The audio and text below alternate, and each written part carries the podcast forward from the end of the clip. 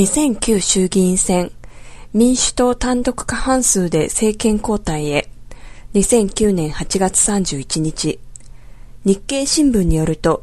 衆議院総選挙は8月30日、日本全国各地で投票即日開票が行われ、民主党が選挙区比例代表区を含めた全定員480人のうち308議席を確保し、政権交代が実現することとなった。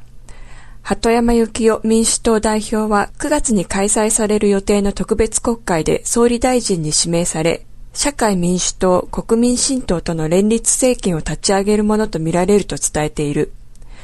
時事通信によると、鳩山氏は31日未明の記者会見で、国民の怒りが民主党への期待に結びついた、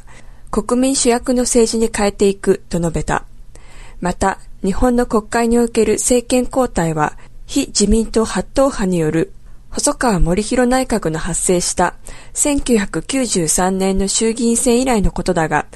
第一党が政権を奪い取るのは1947年の片山哲内閣以来62年ぶり。自民公明党の連立政権も10年の歴史に終止符が打たれ、政界は新たな時代に入ったと報じた。民主党政権交代準備を開始へ。朝日新聞によると、今回の民主党対象を受けて、同党は鳩山代表ら主要幹部や重要閣僚の内定者で構成する政権移行チームを結成し、党役員人事や組閣作業を展開。9月の特別国会で鳩山氏が首相に選出されるまでの円滑な党運営を始めることになっていた。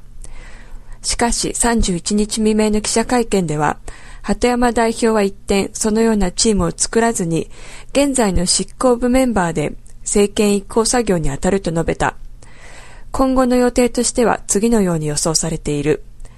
8月31日以降、民主、社民、国民新党の3党による連立協議を開始。9月上旬か中旬、麻生太郎自民党総裁の退陣表明を受けて総裁選挙開催か。9月14日から始まる週に特別国会召集。ここで鳩山首相が誕生する運びか。9月下旬、首相訪米、日米首脳会談。9月24日、国連総会で一般討論演説。9月24日から25日、G20 金融サミット。10月頃、臨時国会で所信表明演説。各党派別の当選者数、出展朝日新聞、自民党119、民主党308、公明党21、共産党9、社民党7、国民新党3、みんなの党5、改革クラブ0、新党日本1、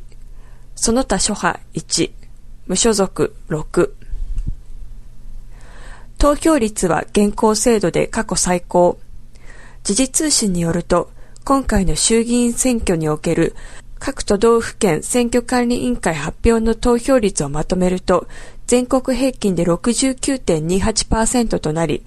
前回2005年の67.51%を1.77ポイントも上回り、1996年に初めて総選挙区比例代表並立制が導入されて以降最高を記録した。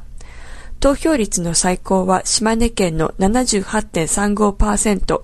最低は千葉県の64.87%、また男女の別では、男性69.45%、